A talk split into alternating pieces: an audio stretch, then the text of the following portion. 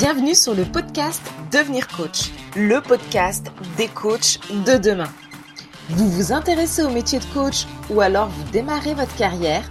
Retrouvez ici tous les conseils et toutes les informations pour être un coach de qualité. Je suis Jennifer Kwaku, coach professionnelle, formatrice et également la fondatrice de Blake Coaching Institute, l'école de coaching des coachs inspirés et inspirants. Bonjour à tous. Aujourd'hui, dans cet épisode, nous allons parler ensemble des erreurs à éviter lorsqu'on démarre sa carrière de coach. Lorsqu'on débute dans le coaching, il est facile de commettre certaines erreurs qui peuvent entraver notre progression et notre efficacité en tant que coach. Voici donc quelques erreurs courantes à éviter. La première, qui n'est pas des moindres, ne pas se former suffisamment. Il est essentiel de se former de manière approfondie en coaching. Certaines personnes pensent que leurs compétences naturelles ou leur expérience personnelle suffisent, mais une formation professionnelle est cruciale pour acquérir les connaissances, les compétences et les outils nécessaires pour être un coach efficace. Deuxième erreur courante, ne pas établir de cadre clair. Il est important de définir dès le début les attentes, les limites et les responsabilités de la relation de coaching. Cela inclut des aspects tels que la durée des séances, la confidentialité, les honoraires et les modalités de paiement.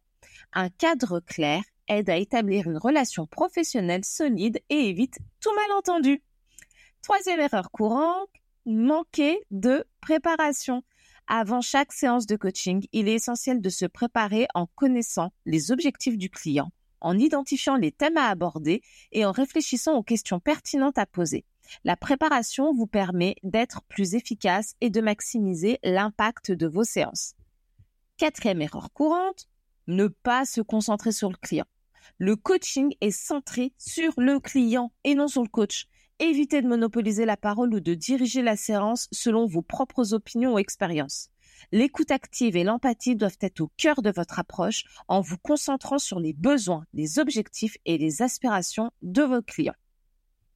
Cinquième erreur courante, ne pas poser les bonnes questions. Les questions sont l'un des outils les plus puissants du coaching. Évitez les questions fermées qui nécessitent une simple réponse par oui ou non. Privilégiez plutôt les questions ouvertes qui encouragent la réflexion, l'exploration ou la prise de conscience chez votre client. Sixième erreur courante, manquer de flexibilité. Chaque client est unique et requiert une approche adaptée à ses besoins et à sa situation. Évitez de vous en tenir à une seule méthode ou une approche rigide. Soyez prêt à ajuster votre style de coaching en fonction des préférences et du style du fonctionnement de votre client. Septième erreur courante, ne pas se remettre en question. En tant que coach, il est important de faire preuve de réflexion continue et d'auto-évaluation. Soyez ouvert au feedback et aux suggestions d'amélioration. Remettez en question vos propres croyances et comportements afin de grandir en tant que coach. En évitant ces erreurs courantes, vous pourrez progresser rapidement dans votre pratique du coaching et offrir une expérience positive et efficace à vos clients. C'est tout pour cet épisode sur les erreurs à éviter pour les nouveaux coachs. J'espère que cela vous a donné une meilleure compréhension des pièges à éviter. Dans les prochains épisodes, nous continuerons à explorer les différentes facettes du coaching et à partager des conseils pratiques pour vous aider à réussir en tant que coach. J'espère que cet épisode t'a plu. N'hésite pas à nous rejoindre sur les réseaux sociaux Blay Coaching Institute où tu vas pouvoir bénéficier de conseils, d'inspiration et de motivation pour devenir le coach de demain. Je te souhaite une très bonne journée et je te dis à très vite.